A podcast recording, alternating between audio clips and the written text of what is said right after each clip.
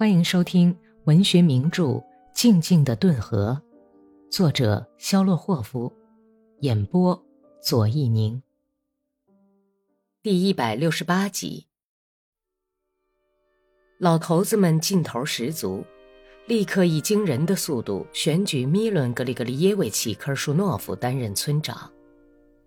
米伦格里格里耶维奇走到人群中间，白脸上的雀斑变成灰色。他难为情地从原村长手中接过政权的标志，一根镶着铜头的村长权杖。在这以前，他从没有担任过什么官职。这次当选以后，他借口不配享有这样崇高的荣誉和文化太低，扭捏了半天，拒不从命。但是老头子们喊声震天，热烈地欢迎他。把权杖接过去吧。别推辞了，格里格里耶维奇，你是咱们村的头号管家人，你不会滥用村里的公产，要当心啊，可别像谢苗那样把村子里收的摊派款子喝掉了。哈哈，这个人才不会喝掉呢，他家有的是钱赔。我们就像剥羊皮一样，把它剥光。这种迅雷不及掩耳的选举速度和几乎是临战状态的形式，使得米伦格里格里耶维奇不便过分推辞，就答应了。这次选举也不像从前那样复杂，从前都是镇长亲自驾临，把甲长召集起来，先选出候选人。可是这一次不同了，匆匆忙忙，简单行事。喊一声“谁赞成科尔舒诺夫，请走到右边去。”于是整个人群都跑到右面去了。只有皮鞋匠基诺维因为跟科尔舒诺夫有仇，一个人站在原地不动，就像河滩草地上烧焦的树墩子。满头大汗的米伦格里格里耶维奇还没来得及眨眨眼睛，人们已经把权杖塞到他的手里，从远到近一片吼声。预备酒席吧，大家都投你的票，应该大喝一场，把村长抬起来摇晃摇晃。但是那位中尉止住了大家的喊声，熟练地把会议引向解决具体问题的路子上。他提出应该先选举队伍的指挥官，大概在为申斯克对格里高利这个人已经早有所闻。他为了讨好格里高利。向村众献殷勤说：“指挥官最好能选一位军官呢，这样一打起仗来，胜利就更有保证，也可以减少损失。不过贵村的英雄实在太多了，乡亲们，我不能把自己的意志强加给你们。不过我愿意向你们推荐麦勒霍夫少尉。哪一个麦勒霍夫？我们这儿有两个麦勒霍夫。”军官的目光扫过人群，在后面的低头站着的格里高利身上停下来，笑着喊道：“格里高利·麦利霍夫，乡亲们，你们说好不好啊？祝你成功，我们竭诚欢迎。格里高利·潘特莱耶维奇是个有胆识的人，站到圈子当中来，站出来呀！老头子们想要瞧瞧你啊！”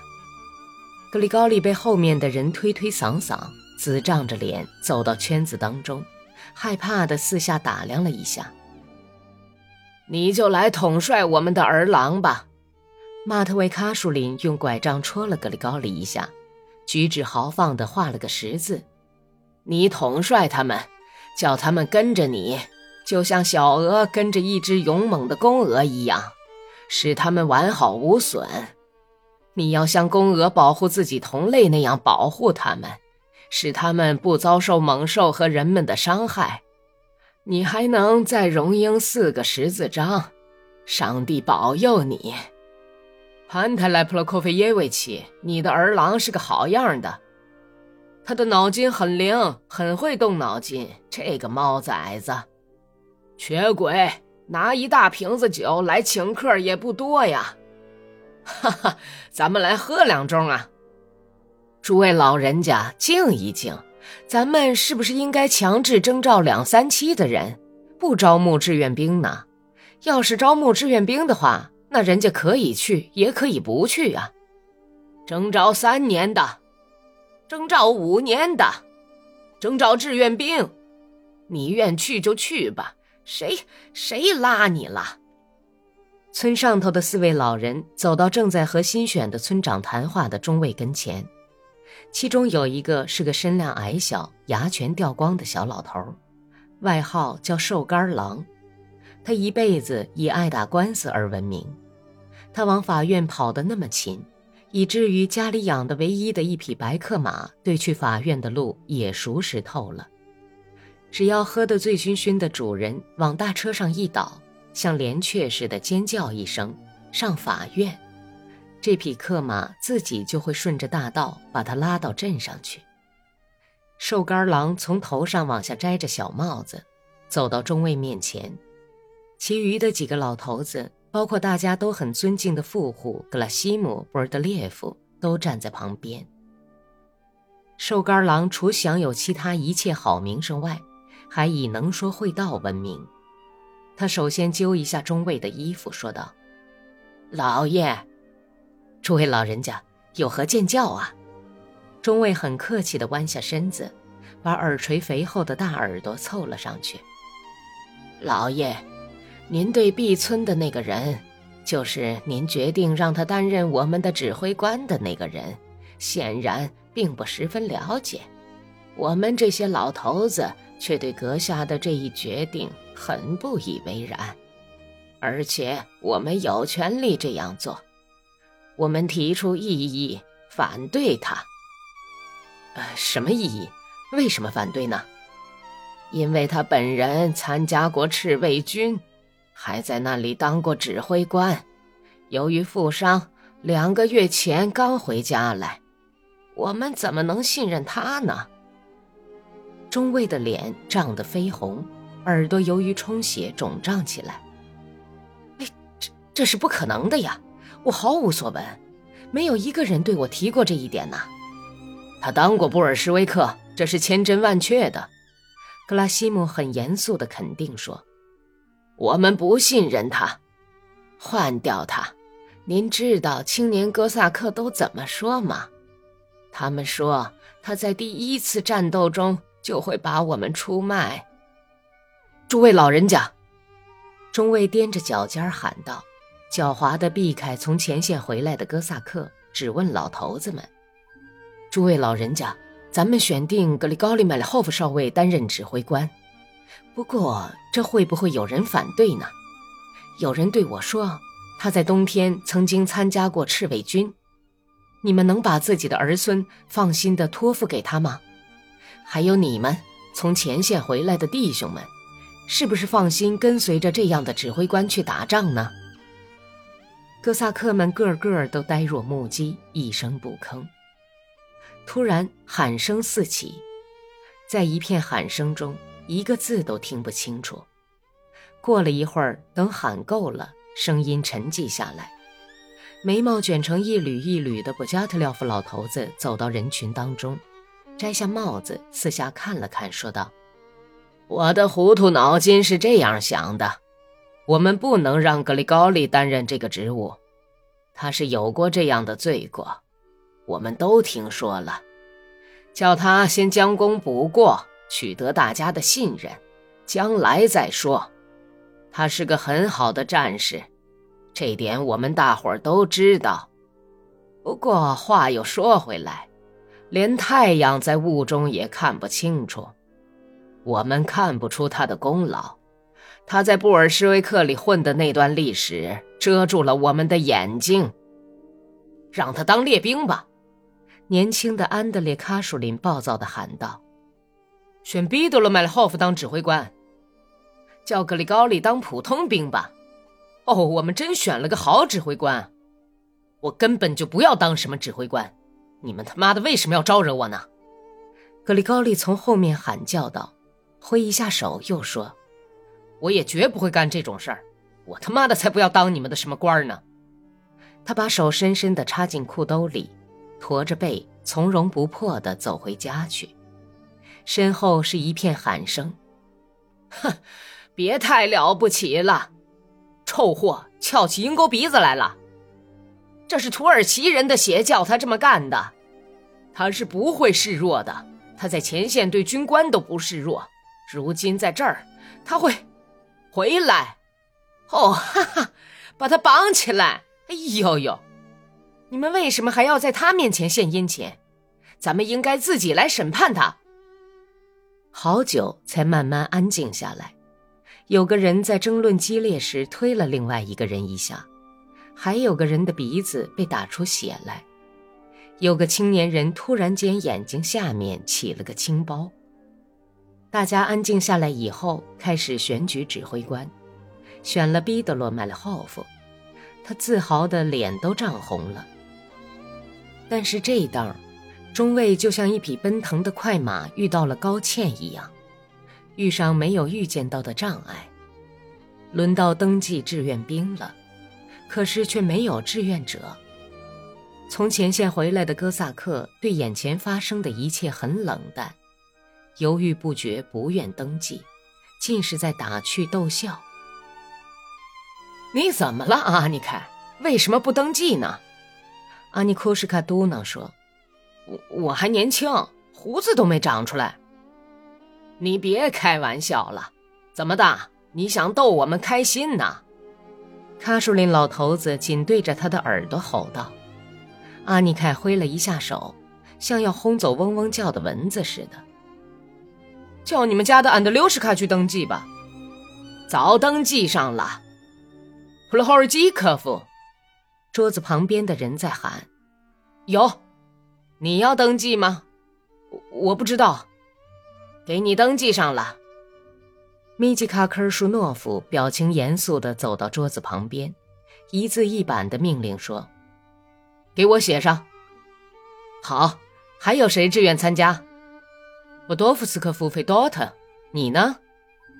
啊我有小肠疝气，诸位老人家。费多特谦虚地眯缝着向外斜的加尔梅克人的眼睛。含糊其辞地说道：“从前线回来的哥萨克们毫无顾忌地哈哈大笑起来，互相戳着腰部，放肆地开起玩笑来。带上你的娘们儿，万一小肠疝气病犯了，他好给你治啊！”后面的人哄堂大笑不止，咳嗽着，闪着白牙和笑得泪水模糊的眼睛。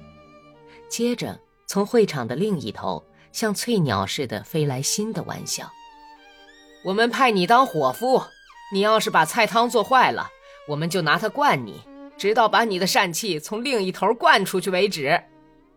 你带着小肠疝气逃跑，怎么也跑不快。老头子们生气了，大骂起来：“够了，够了！看这帮人有多开心啊！在这种场合，怎么能尽说混话？”你们应该感到害臊啊，孩子们！有个老头子苦口婆心的劝说：“也不怕上帝怪罪呀！啊，就是这话，上帝是不允许这么做的。人们在那里性命难保，可是你，连上帝也不顾了吗？”头命令伊万，中尉扭过身子回头看了看：“我是炮兵。”托米林回答说：“你要登记吗？我们也需要炮兵。”哎呀，登记上吧。扎哈尔克罗廖夫、阿尼库什卡和另外几个人都拿这位炮兵取笑起来。我们用柳树干给你扣一门大炮，你就拿倭瓜当炮弹，拿土豆当流线弹。在打趣哄笑声中，登记招募了六十个哥萨克。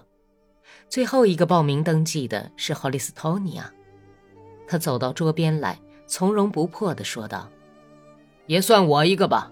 不过我预先声明啊，打仗我是不干的。那么你为什么还要登记呢？”中尉生气地问。“去看看，军官阁下，我想去看看。”哎，给他登记上吧。中尉耸了耸肩膀。散会的时候，差不多已经是正午了，决定第二天就出发去支援米古林斯克人。第二天早晨，登记的六十名志愿兵到广场上来集合的只有四十来个。穿着漂亮的军大衣和高筒皮靴的毕德罗，朝众哥萨克扫了一眼，只见许多人的军服上都新缝上了绣着旧日的团队番号的蓝色肩章，有些人没有带肩章，马鞍子都是鼓鼓的，鞍袋和军用袋里塞满了行军口粮、衣物和在前线上积存下来的子弹，并不是所有的人都有步枪。大多数拿的是冷兵器。婆娘、姑娘、孩子和老头子们都来到广场上送别出征的人。毕德洛神气活现地骑在战乏了的马上，排好自己的半个连，扫视了各种毛色的战马和装束各异的骑士。有的人穿着军大衣，有的人穿着制服，还有的人穿着帆布雨衣。然后命令出发了。这支小队伍缓步爬上山岗，哥萨克们不时愁眉苦脸地回头看看村庄。队尾的一列人中，不知是谁放了一枪。在山岗顶上，毕德洛戴上手套，理了理麦色的胡子，勒紧缰绳，马弯回脖颈，踏着碎步斜身行走。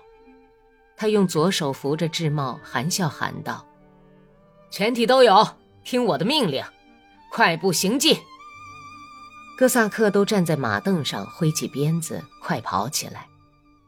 野风飞舞，吹打着人们的脸，吹弄着马尾和马鬃。要下小雨了。哥萨克们说起话来，开起玩笑。霍利斯托尼亚的铁青色标准马绊了一跤。主人抽了他一顿鞭子，臭骂了一通。马一弓脖子，飞跑起来，冲出了队伍。一直到卡尔金斯克镇，哥萨克们的情绪始终是很快活的。他们满心以为不会再打什么仗了。米古林斯克事件只是布尔什维克对哥萨克土地的偶然入侵。本集播讲完毕。感谢收听。